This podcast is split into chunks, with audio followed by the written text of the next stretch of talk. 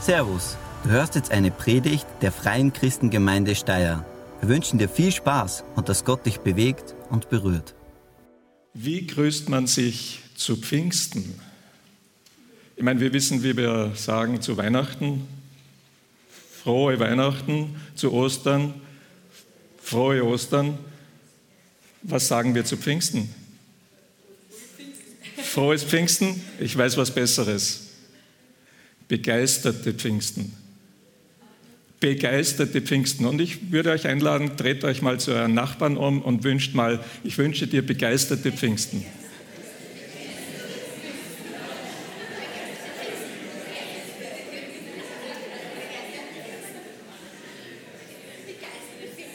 Einige haben sich vielleicht wenig bewegt, aber es macht nichts. Ich wünsche euch allen begeisterte Pfingsten. Pfingsten ist meiner Meinung nach wichtiger, bedeutender als Weihnachten und Ostern zusammen. Ich will damit die Geburt Jesu nicht klein machen und schon gar nicht sein Sterben am Kreuz und die Auferstehung. Aber gäbe es nicht Pfingsten oder hätte es nicht Pfingsten gegeben, wäre das alles untergegangen. Denn es ist die Kraft des Heiligen Geistes in den Christen, die dafür gesorgt hat, dass das Evangelium bis an die Enden der Erde kommt, inklusive Steyr. Ohne Pfingsten wären wir nicht da, gäbe es keine Kirche und so weiter und so fort. Und darum glaube ich, ist das das gewaltigste Fest. Es ist ein Vorrecht für mich, heute über den Heiligen Geist zu sprechen. Jetzt sage ich das. Vor ein paar Tagen war es kein Vorrecht, sondern eine Bürde, unter der ich in die Knie ging. Am Donnerstagmorgen habe ich während meines Morgenwalks zu Gott gesagt, das ist meine letzte Predigt überhaupt. Ende. Ich mag nicht mehr. Warum? Ich habe gesucht, gerungen, gewartet, gebetet, gehört, alle Bibelstellen im Neuen Testament über den Heiligen Geist angeschaut, angefangen über einen Abschnitt mir Gedanken zu machen, aufzuschreiben aber es, es war nicht die Botschaft. Und dann habe ich gesagt, Herr, diesen Krampf, ich kann den nicht mehr aushalten. Meine letzte Predigt am Sonntag. Donnerstagvormittag haben wir, Regina und ich, ein super Frühstück gehabt mit Katrin, Annette und Tobias. Das Mappa-Frühstück, das wir jedes Jahr haben. Mama-Papa-Frühstück, kombinierter Muttertag, Vatertag. Und ich habe es ihnen gesagt, wie es mir geht. Und sie haben auch für mich gebetet. Und ich kann euch sagen, Gott ist gut. Am Freitagmorgen, ich liege im Bett noch, halb fünf, fünf, irgendwann. Und dann kommen Gedanken in mir, ich bin da so ein seichter Schläfer, äh, über einen Bibeltext. Und dann wusste ich, als ich aufstand, ich habe eine Botschaft für euch an diesem Morgen. Und ich möchte euch jetzt da mit hineinnehmen. Übrigens auch vielen Dank alle, an alle, die mir eine Frage zugeschickt haben. Ich habe einigen Fragen gestellt. Welche Frage ist für dich am brennendsten bezüglich Heiliger Geist? Und da haben über 25 geantwortet. Super Fragen. Irgendwann wird irgendwer was dazu sagen. Ja, bleibt dran, kommt einfach weiter. Und dann findet ihr Antworten auf diese Fragen. Aber ähm, der Abschnitt, an den ich gedacht habe, und ich glaube, das war vom Herrn, kommt aus dem ersten Korintherbrief. Und äh, Korinth, die Gemeinde in Korinth ist von Paulus gegründet worden, wie wir wissen. Da kamen alle möglichen Leute zum Glauben. Juden, Heiden aus allen möglichen Kulten und Religionen, äh, raue Seemänner, abgefragte Gladiatoren, äh, Prostituierte und sicherlich auch ein paar wenige wohlhabende Leute. Und das war die Gemeinde in Korinth. Und diese Leute schrieben Paulus, dem Gemeindegründer, einen Brief mit Fragen. Er antwortet darauf. Der Brief von der Gemeinde an Paulus ist nicht erhalten, das wissen wir nicht, was die genau geschrieben haben. Aber den Brief, den Paulus zurückschrieb, den haben wir. Das ist der erste Korintherbrief. Und äh, dann gab es noch jemand aus der Gemeinde, die hat Paulus ein paar Sachen noch eingeflüstert durch ihr Gesinde mitbringen lassen. Paulus, wir haben Zores in der Gemeinde, da gibt es Troubles. Welche denn? Streit, Unreinigkeit. Äh, es gibt Sünde, die toleriert wird im sexuellen Bereich, wo nicht mal die, die Nichtchristen das tolerieren. Äh, ein Gemeindeglied zieht ein anderes vor Gericht. Solche Sachen. Beim Abendmahl geht es so chaotisch zu, so egoistisch, so schreibt Paulus dann, dass er weiß, Gott hat ihm das gezeigt, es sind Leute in der Gemeinde oder nicht mehr in der Gemeinde, denn sie sind gestorben, frühzeitig, wegen dieser Unordnung in der Gemeinde. Und Paulus schreibt ihnen zurück und geht auch die Missstände an. Und dann ist ein Thema, das er aufgreift, er sagt, für die Griechen war Philosophie, die Liebe zur Weisheit, ja ganz wichtig. Und einige in der Gemeinde haben sich was eingebildet drauf, wie weise sie sind. Und dann weist er sie darauf hin und sagt im ersten Kapitel, ähm, die Weisheit der Welt ist etwas ganz anderes als die Weisheit, die Gott gibt. Und das Törichte von Gott, zum Beispiel das Kreuz, ist viel weiser als das Weiseste von Menschen. Und an dieser Stelle äh, setzt der Text ein, den ich jetzt lesen möchte. 1. Korinther Kapitel 2 ab Vers 9. Es heißt ja in der Schrift, kein Auge hat je gesehen, kein Ohr hat je gehört und kein Mensch konnte sich jemals auch nur vorstellen, was Gott für die bereithält, die ihn lieben. Da zitiert Paulus aus dem Jesaja-Buch, aus dem Alten Testament, aus einigen Stellen. Lassen wir das mal einsickern. Kein Auge hat je gesehen, kein Ohr hat je gehört, kein Mensch konnte sich jemals auch nur vorstellen, was Gott für die bereithält, die ihn lieben. Heute ist Vatertag. So einen Vater haben wir, der solche Gedanken hat, solche Reichtümer und Schätze für uns bereithält, wenn wir ihn lieben, wenn wir seine Kinder geworden sind. Ist das nicht gewaltig? Das soweit einfach mal, was den Vatertag angeht. Dann Vers 10, nächster Vers. Uns aber hat Gott dieses Geheimnis durch seinen Geist enthüllt. Durch den Geist, der alles erforscht, auch die verborgensten Gedanken Gottes. Gott hat einen Geheimsekretär, das ist der Heilige Geist, die CIA im Himmel. Gott, der Geist, weiß alles, was in Gott ist. Und dieser Geist offenbart uns etwas davon. Vers 11. Nur Gottes Geist ist dazu imstande, denn genauso wie die Gedanken eines Menschen nur diesem Menschen selbst bekannt sind, und zwar durch den menschlichen Geist, Genauso kennt auch nur der Geist Gottes die Gedanken Gottes. Niemand sonst hat sie je ergründet. Und jetzt diese Aussage. Wir aber haben diesen Geist erhalten. Stellt euch vor, er schreibt an diese Gemeinde in Korinth, wo es so drunter und drüber geht und Missstände sind. Aber am Anfang des Briefes sagt er, wer sie sind. Er sagt, ihr seid die Gemeinde Gottes. Und jeder einzelne davon ist ich habe es vergessen, was ich da zitieren wollte. Jeder einzelne davon, Spannung steigt,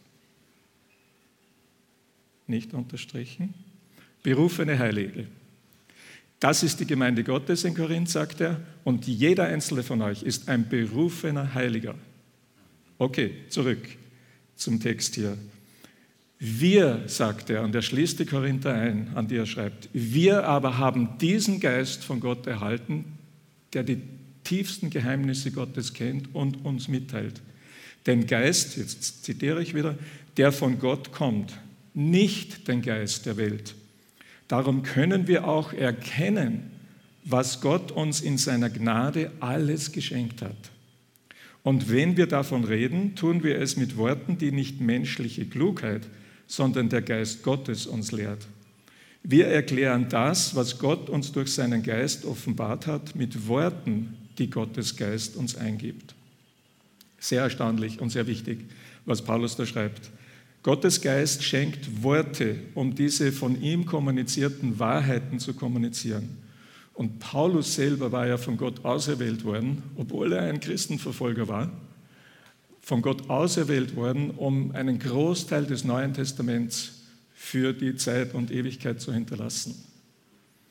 Und er wusste, wie wichtig jedes Wort ist, das er da schreibt im Auftrag Gottes, das er weitergibt. Und kleiner Gedanke dazu, ja, aber wichtig, wir haben heute das Neue Testament als schriftgewordenes Kommunikationsmittel von Gott, wo die Geheimnisse Gottes, die wichtigen Geheimnisse, die wir alle wissen sollten, drin enthalten sind. Und darum sind Bibelleser, die wissen mehr. Die wissen mehr als die Leute, die nur Zeitung lesen oder im Internet äh, die Nachrichten lesen. Wir wissen mehr. Okay, und jetzt kommt Vers 14 und das erste Wort, das ich so wirklich richtig hervorheben möchte. Vers 14. Ein Mensch, der Gottes Geist nicht hat, lehnt ab, was von Gottes Geist kommt. Er hält es für Unsinn und ist nicht in der Lage, es zu verstehen, weil ihm ohne den Geist Gottes das nötige Urteilsvermögen fehlt. Mein erster Punkt. Es geht, äh, Paulus weist hin auf eine Art von Menschen und ich nenne es jetzt der natürliche Mensch, wird auch in den meisten Übersetzungen der Bibel so gebraucht, der natürliche Mensch oder der irdisch gesinnte Mensch äh, oder der Mensch eben, der Gottes Geist nicht hat. Dieser Mensch wird von sich selbst bestimmt. Im Griechischen steht da nur ein Wort. Und dieses Wort, ich traue euch jetzt ein paar griechische Brocken zu heute, dieses Wort heißt Psychikos. Wörtlich übersetzt seelisch, ja, denn Psyche in Griechisch ist das Hauptwort für Seele. Was ist damit gemeint? Auf der auf dem, auf dem Slide hier seht ihr den Thron des Lebens und das E, das steht jetzt für Ego, nennen wir es mal Ego, ja, die Psyche. Äh, unser, unser Wesen, wie wir sind. Der Psychikos ist ein ganz normaler Mensch, ein wertvoller Mensch, wie wir alle sind. So unterschiedlich wir sein können, aber wir sind alle von Haus aus Psychikos ähm, mit Gaben, mit Fähigkeiten, mit, mit irrsinnig viel Potenzial und so weiter. Aber dennoch Psychikos. Ähm, wir haben seelische, wir haben mentale, wir haben körperliche Eigenschaften, die großartig sind. Ja? Und wenn wir das Buch der Rekorde anschauen, da geht es viel um den Menschen. Was kann der Mensch alles? Was kannst du alles? Aber ein Problem existiert für den Psychikos, nämlich er hat ein einen geistlichen Mangel. Paulus schreibt im Epheserbrief Kapitel 2, Vers 1, der Psychikos ist geistlich gesprochen tot. Die Leitung zu dem Gott des Universums, zu diesem unglaublichen Papa, der so viel vorbereitet für uns Menschen, diese Leitung ist tot für den Psychikos. Und darum kann er nur auf das zurückgreifen, was er in sich trägt, die Seele, ja? mit all ihren wunderbaren Fähigkeiten. Aber dennoch, da fehlt etwas. Und dieser Psychikos, schreibt Paulus, nimmt nicht an, was vom Geist Gottes kommt. Er lehnt das ab. Er kann es nicht begreifen. Er sagt, das ist Quatsch. Das ist Unsinn. Das ist nicht logisch. Das macht keinen Sinn. Er kann es nicht erkennen, weil ihm da ein Empfangsteil sozusagen fehlt. Da könnten wir die Frage stellen, wenn das so krass ist, wer kann dann überhaupt mit diesem Gott wieder in Verbindung treten und was von ihm hören? Und die Antwort ist im Neuen Testament reine Gnade. Es ist reine Gnade, dass der tote Geist zum Leben erweckt wird. Wie geschieht das? So wie ich die Bibel verstehe, durch Gottes Wort, das geschriebene Wort Gottes und der Heilige Geist. Beide zusammen, wenn sie wirken. Und oft spielt das Zeugnis, die Geschichte, das Leben eines Christen eine Rolle. Ja? Das haben wir alle erlebt, dass jemand anderer uns was sagte oder vorlebte oder zeigte, wo wir auf einmal Interesse kriegen und sagen, was ist mit der Person und warum ist die so und wie kann die so reagieren? Ich würde ganz anders und so weiter. Und dann kommen Fragen und Gott gebraucht das mit Wort und Geist und Zeugnis eines Menschen und dann passiert ein Wunder. Gott erweckt nämlich Tote zum Leben. Jesus hat es vordemonstriert mit seinem Freund Lazarus, der im Grab lag, schon drei Tage und gestunken hat. Und er lässt den Stein wegrollen und dann spricht er nur, Lazarus, komm heraus. Wie kann ein Toter einen Befehl befolgen? Kann er nicht. Aber wenn Gott sagt, dann passiert es. Und so ist es auch geistlich. Wie kann ein geistlich toter Psychikos lebendig werden? Kann er nicht. Und wenn Gott spricht, kann er. Und vielleicht bist du heute hier und denkst, für mich macht das Christentum auch keinen Sinn. Ich verstehe das so vieles nicht. Höre weiter zu. Vielleicht kommst du noch auf eine Spur heute sogar. Okay, Psychikos, der erste, das erste Wort, das ich euch zumute. In Vers 15 kommt das nächste. Vers 15 liest sich so. Wer hingegen den Geist Gottes hat, ist imstande, über alle diese Dinge angemessen zu urteilen, während er selbst von niemand, der Gottes Geist nicht hat, zutreffend beurteilt werden kann. Es heißt ja in der Schrift, wer hat jemals die Gedanken des Herrn ergründet? Wer wäre je imstande, ihn zu belehren? Wir jedoch haben den Sinn Christi bekommen, sodass uns seine Gedanken nicht verborgen sind. Das Wort, das hier mit einigen Worten wiedergegeben wird, wer den Geist Gottes hat, ja, Luther übersetzt der geistliche Mensch oder die Einheitsübersetzung der geisterfüllte Mensch. Was steht da im Griechischen? Wieder ein Wort. Die sind kurz und bündig und knackig, bringen es auf den Punkt. Da steht Pneumatikos. Und da klingelt es bei einigen, Pneuma, mhm, okay, ja, Pneu beim Auto, ja, ist der Reifen, da ist Luft drin, also Pneuma ist Geist oder Luft. Pneumatikos. Pneumatikos ist der Mensch, der den Geist von Gott hat, der ihn bekommen hat. Und wo Jesus das Kreuz auf dem Thron sitzt. Das ist der Pneumatikus. Ein Mensch, der an Jesus glaubt und der durch diese Beziehung zu ihm zu einem neuen Lebensstil findet, Schritt für Schritt. Ähm, in Vers 16 sagt der Paulus, dass der Pneumatikus den Sinn, die Gesinnung oder das Denken Christi hat. Und das heißt, wer Gottes Geist hat und im Raum gibt, der wird mehr und mehr so denken wie Jesus. Der wird mehr und mehr das für wichtig halten, was Jesus wichtig ist, was Gott wichtig ist. Und immer weniger das, was in der Welt vielleicht wichtig ist. Und vor allem geht es um Liebe. Denn Jesus hat gesagt, Leute, die ihr mir nachfolgt, wisst ihr eh. Ja? Das wichtigste Gebot. Und das hat mit unserem Verhalten zu tun. Frage, hat das in irgendeiner Weise mit Pfingsten zu tun? Diese Sachen, die ich euch da erzähle? Ich hoffe schon, dass wir den Zusammenhang finden. So, jetzt gibt es aber noch etwas. Wir sind zwar fertig in Kapitel 2 vom 1. Korinther, aber ich gehe ins Kapitel 3, denn, kommt, denn da kommt jetzt noch ein Typ, äh, den wir leider auch kennen. Vers 1. Zu euch, liebe Geschwister, konnte ich bisher aber nicht wie zu geisterfüllten Pneumatikern sprechen, sondern ich musste euch wie Menschen behandeln, die nur ihren eigenen Wünschen folgen und im Glauben an Christus noch Kinder sind. Ich musste euch Milch zu trinken geben, nicht feste Nahrung, weil ihr die noch nicht vertragen konntet.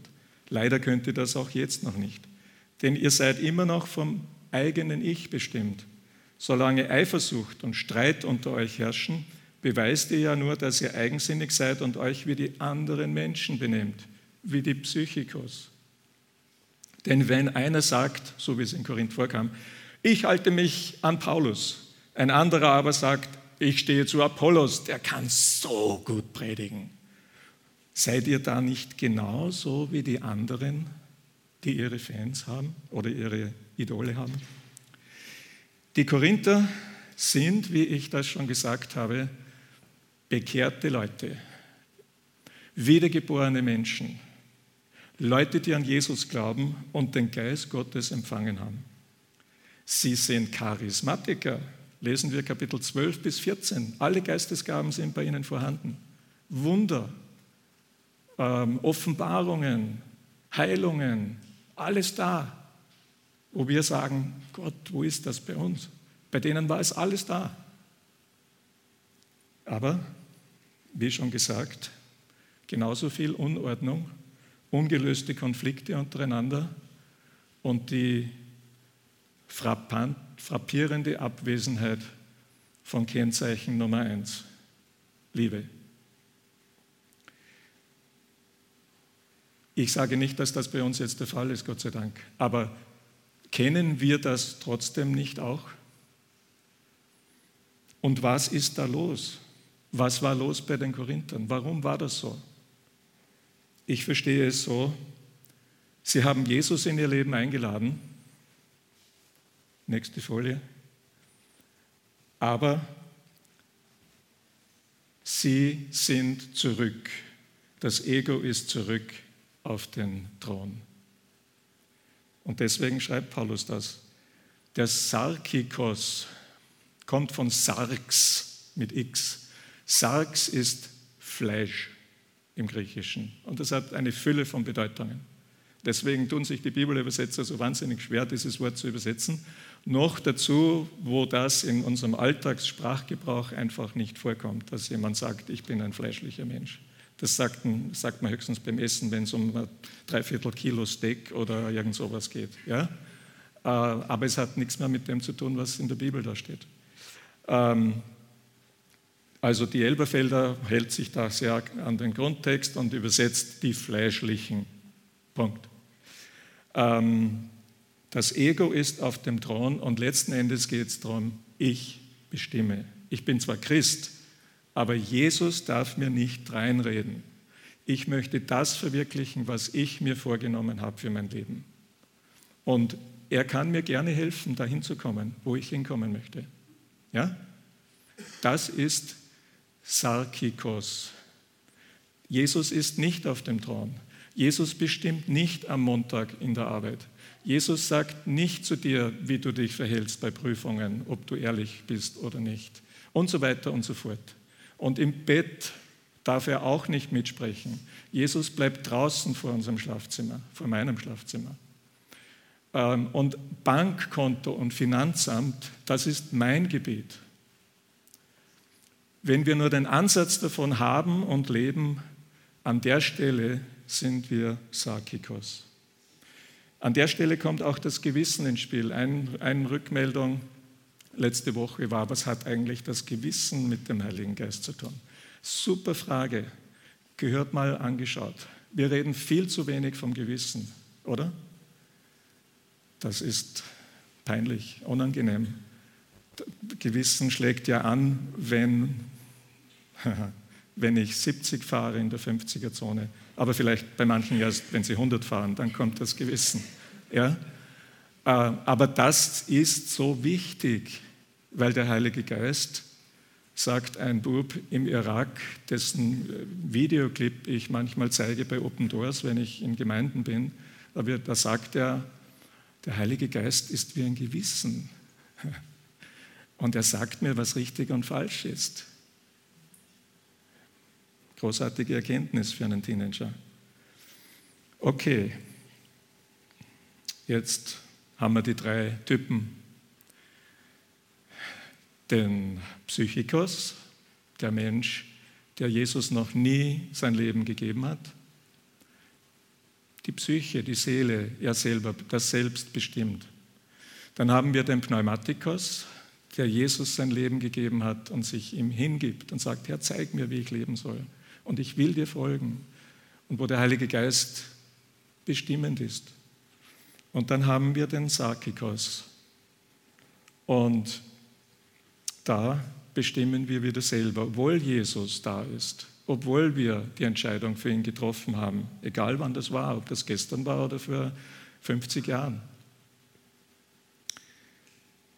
Die Ausgießung des Geistes vor 2000 Jahren zu Pfingsten in Jerusalem, so wie sie in Apostelgeschichte 2 beschrieben wird, zeigt uns, glaube ich, was Gott sich für uns wünscht. Nämlich, so sagt es auch Petrus in seiner Predigt, dass wir Jesus, den Messias, Herr und König sein lassen in unserem Leben. Und wenn wir das tun, dann kommt der Heilige Geist. Wer Gott gehorsam ist, sagt einer der Apostel, der empfängt den Heiligen Geist. Gott gibt den Heiligen Geist denen, die ihm gehorchen.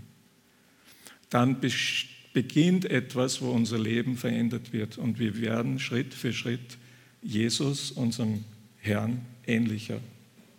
Im Alten Testament gibt es ein Kapitel, das sehr, sehr faszinierend ist, weil es bildlich zeigt, wie dieses Übernommenwerden sozusagen vom Heiligen Geist geschehen kann. Äh, es ist Hesekiel Kapitel 47. Ich äh, beschreibe es kurz, braucht es nicht aufschlagen. Äh, da sieht der Prophet den Tempel in Jerusalem und bei der Tempelschwelle, beim Eingang, kommt ein kleines Wasserrinnsal heraus. Und es fließt da um den südlich vom Opferaltar vorbei und nach Osten. Und das ist abschüssig, da geht es den Berg hinunter und das Rind da hinunter. Und je weiter es fließt, dieses Rinnsal von Wasser, äh, desto breiter und tiefer wird es. Und ein Engel sagt zu dem Hesekiel, komm, gehen wir mal. Und sie gehen 500 Meter und dann sagt er, geh mal durch. Und das Wasser geht ihm bis zu den Knöcheln. Dann sagt er, geh nochmal 500 Meter. Dann geht er 500 Meter, geh wieder rein. Das Wasser geht schon bis zu die Knie. 500 Meter weiter, ja, er steht schon drinnen, aber er kann noch gehen. Wasser, ich meine, äh, die Füße sind noch auf dem Boden. Ja? 500 Meter weiter, er muss schwimmen. Und ich finde, das ist ein großartiges Bild für das, was Gott mit uns machen möchte. Uns hineinführen, tiefer und tiefer. Übrigens, da heißt es in Vers 9 in Hesekiel 47, überall, wohin dieser Fluss kommt, bringt er Leben. Alle Tiere gedeihen, überhaupt alles, was sich regt. Das tote Meer, weil dort kommt der Fluss am Ende hin, wimmelt von Fischen, weil sein Wasser gesund geworden ist. Also das macht Gott. Ich weiß nicht, ob er das in der Natur auch nochmal machen wird. Traue ich ihm absolut zu. Ja? Äh, dass er das salzige Wasser des Toten Meeres zu Süßwasser macht, kann er. Aber es ist vor allem ein Bild, glaube ich, für das, was er in unserem Leben tun will. Die Salzsteppen und Wüsten in uns die von Sünde, eigene Sünde oder die anderer Menschen unfruchtbar, unbewohnbar und ungenießbar geworden sind, die will er verwandeln, dass da auf einmal wieder was aufwächst, gedeiht, Früchte bringt, dass unser Leben für uns selber, für Gott und für andere genießbarer wird. Das ist das, was der Heilige Geist als Lebensstrom machen will. Jesus spricht einmal mit einer Frau an einem Brunnen in Samaria und da ist das Thema Wasser, weil er ist durstig, sie gibt ihm, er bittet um Wasser und dann sagt er zu der Frau, wenn du wüsstest, wer mit dir spricht, dann würdest du ihn bitten, dass er dir lebendiges Wasser zu trinken gibt und so weiter. Und dann sagt Jesus auch, dieses lebendige Wasser, das ich gebe, und das ist der Heilige Geist, das wird in dem Trinkenden, in dem, der es annimmt, zu einer Quelle werden, die weiterfließt. Ja? Auf einmal werden wir zu solchen mobilen Tempeln, aus denen Wasser des Lebens, der Heilige Geist, hervorgeht. Da wäre es jetzt gut, eine Geschichte zu haben, aber zeitlich ähm, sage ich keine. Ihr kennt alle solche Stories, wo Christen, äh, ohne dass sie es wissen, wo jemand dann einfach sie anspricht und sagt, was ist mit dir? Ja, was ist mit dir? Du bist anders da geht was von dir aus. Ich möchte wissen, was du hast.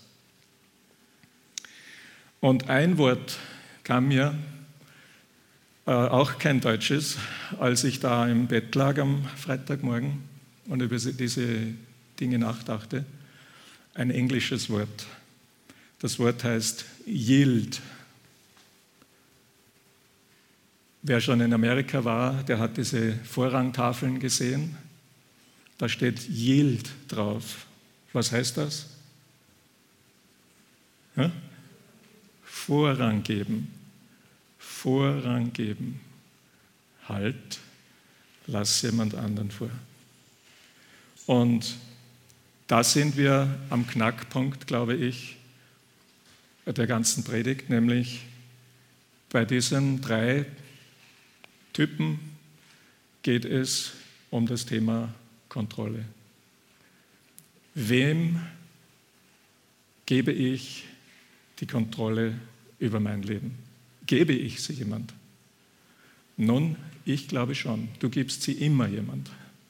Du gibst sie entweder deinem Selbst, deiner Psyche, deinem Ich, oder du gibst sie Gott, oder du gibst sie einem anderen Menschen, deinem Partner oder wer immer. Ja? Wir können auch uns fremd bestimmen lassen. Bei manchen ganz extrem, sie geben die Kontrolle finsteren Mächten, soll auch vorkommen. Aber wir geben immer Vorrang. Die Frage ist nur wem. Ich möchte dich fragen heute Morgen, welche dieser drei Beschreibungen beschreibt dich im Alltag am besten? Bist du der Psychikus, das Selbst bestimmt und Gott ist noch weit weg von dir? Bist du der Pneumatikus, der gelernt hat, auf die Stimme des Herrn zu hören, der sein Wort ernst nimmt und liest und darauf achtet, was sagst du mir, Herr? Und der bereit ist, das zu tun, selbst wenn es kostet oder riskant scheint. Oder bist du oft der Sarkikos, der Christ, der aber nicht dem Herrn folgt oder die Kontrolle gibt, das Mitspracherecht oder das direktive Recht, sondern der sich das selber wieder genommen hat. Ich möchte an der Stelle was sagen zu den Vätern unter uns. Bin ja auch einer. Ich möchte dir sagen, und auch nicht nur zu den Vätern, sondern zu den Männern, denn es sind Leute hier, die haben noch keinen Partner, keine Partnerin. Ähm, du bist potenzieller Vater und die Älteren sind potenzielle geistliche Väter. Ja? Ähm, aber was will ich sagen? Wenn du wissen willst, was für deine Kinder und für deine Nachkommen das aller den allergrößten Segen auslösen kann, dann sage ich dir, sei und werde, werde und sei ein Pneumatiker. Lass Jesus bestimmen. Öffne dich für den Heiligen Geist so viel du kannst. Das wirst du nie bereuen. Nicht auf dieser Welt und nicht in der Ewigkeit. Keiner wird sich, glaube ich, vornehmen, nur ein Psychiker zu sein, oder? Nur aus sich selbst herauszuschöpfen und nur auf die eigenen Ressourcen angewiesen zu sein. Du kannst ein besserer Vater sein, wenn die Ressourcen Gottes dir zur Verfügung stehen. Wenn der Heilige Geist dir auf die Schulter klopft in deiner Ehe und sagt, okay, das war jetzt nicht ganz cool, Geh zurück, entschuldige dich bei deiner Frau. Willst du als Papa den allergrößten Segen für deine Kinder sein, dann ist das die allerwichtigste Entscheidung und nicht, wie viel äußere super Dinge an Bildung, Ausbildung, materiellen Dingen du deinen Kindern geben kannst. Das ist super, aber das andere ist essentiell.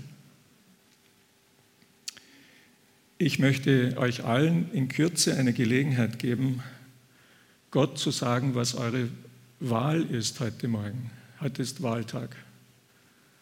nicht politisch, aber geistlich. Der Josua, glaube ich, war es, der hatte mal das Volk Israel, äh, sie gelehrt, gepredigt und dann hat er gesagt, so, entscheidet euch heute, wem ihr dienen wollt. Den Göttern, die ihr früher gehabt habt, den Göttern der Völker um euch her oder dem Herrn, der euch jetzt herausgeführt hat aus der Sklaverei. Entscheidet euch. Ich aber und mein Haus, wir haben unsere Entscheidung schon getroffen. Wir wollen dem Herrn dienen. Und ich möchte euch kurz sagen, wie ich euch das empfehle, dass ihr es tut. Äh, das Entscheidende ist, was in deinem Herzen ist. Manchmal ist, oder nicht nur manchmal, ich glaube sehr oft ist unsere Körperhaltung aber auch hilfreich. Sie kann unterstützen, was wir innerlich wollen. Und das Problem ist da nur, wir können Dinge tun, nicht weil ich selber will, sondern was macht er? Was macht die? Ja, wir trauen uns oft nicht, etwas anderes zu machen als die anderen um uns her. Darum sage ich dir, wenn du das jetzt nicht so empfindest, dass du das machen sollst, dann bitte tu es nicht. Ja? Aber wer es so empfindet, den lade ich ein. Ich erkläre es zuerst alles und dann tu dir es. Äh, dann lade ich ein, an deinem Stuhl, wo du drauf sitzt, aufzustehen nachher und dich davor niederzuknien. Okay? Ähm, und das ist brutal demütigend. Oder? Das tun wir nicht oft, ich auch nicht. Knien vor Gott. Aber es ist so hilfreich. Ist so hilfreich. Ähm, der Geist Gottes wird angezogen durch Demut, wenn sich ein Mensch vor Gott beugt. In erster Linie innerlich. Ja, das Äußerliche nicht so wichtig, aber es kann unterstützen. Und Gott selber wird abgestoßen durch Stolz. So steht es in der Bibel. Und wenn wir das Bild vom Wasser nehmen aus dem Tempel, das runterfließt, das Wasser fließt immer an die tiefste Stelle. Willst du viel vom Heiligen Geist? Geh so tief, wie du kannst. Da drin, in erster Linie. Aber manchmal auf dem Boden zu liegen, drei Zentimeter über dem Boden deine Augen zu haben, kann ganz schön hilfreich sein, sich das bewusst zu machen. Ich weiß nicht, ob du willst, dass du Gott sagst, mach mich zu einem Pneumatiker, zu einem Pneumatikos. Jesus, sitzt du auf dem Thron, bestimme du, ich möchte, dass dein Geist Freiheit hat in meinem Leben. Wenn du das willst, dann bring, ich, bring ihm alles, was du, was er dir jetzt zeigt, was dem entgegensteht. Deine Sünden, die dich noch plagen, deine Süchte, die nur du kennst,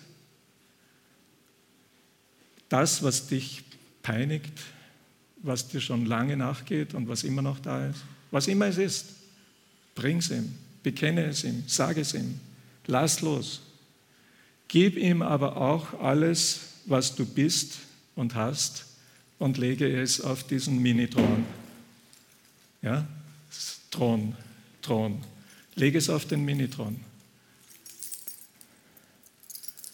Ein Schlüsselbund symbolisiert ganz schön viele Sachen, die wir haben, oder? Äußerlich. Vielleicht auch ein paar Geheimnisse.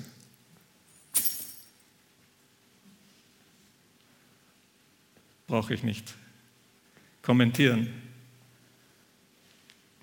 Da sind die Geheimnisse vielleicht. Deine Zeit. Bekenne es ihm, bring es ihm, gib es ihm, wenn du nichts von Gott jetzt gehört hast in den letzten 30 Minuten und du ganz ruhig bist und sagst, alles in Ordnung bei mir, bleib sitzen. Genieß den Gottesdienst. Sei offen. Vielleicht kommt noch was in einem Lied. Das Lobpreisteam wird nämlich jetzt dann bald spielen, singen und äh, für alle, die schon so weit sind, einfach dürft ihr euch dann wieder mit einklinken und Gott loben.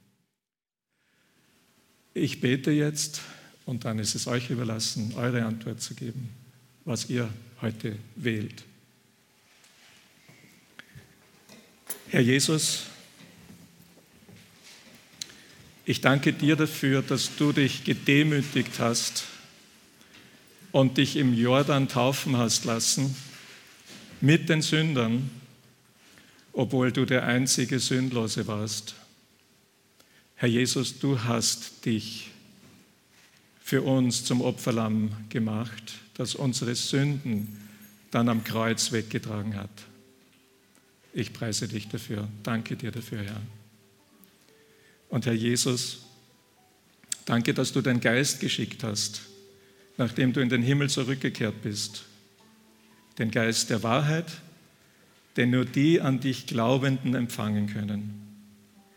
Herr, ich bitte dich um Vergebung, dass ich diesen deinen Geist, der in mir ist, so oft betrübe, dass ich ihm nicht gleich folge, wenn ich was merke. Ich danke dir, dass du mir vergibst und ich beuge mich vor dir und ich verpflichte mich, dich zum Herrn auf dem Thron meines Lebens zu krönen. Und Herr Jesus, ich bete auch für jeden Einzelnen hier in diesem Raum und für alle, die später das Predigtvideo sehen, dass du ihnen hilfst, Jesus, dich von ganzem Herzen, dir zu folgen, dir den Vorrang zu geben. Herr, gieße deinen Geist neu über uns aus, damit wir wahre Pfingstchristen werden. Amen. Vielen Dank fürs Zuhören. Wir hoffen, dass dir diese Predigt weitergeholfen hat. Wenn du mehr über uns wissen willst oder Fragen an uns hast, besuche unseren Gottesdienst in Steyr und schau auf www.fcg-steyr.at vorbei. Wir freuen uns auf dich.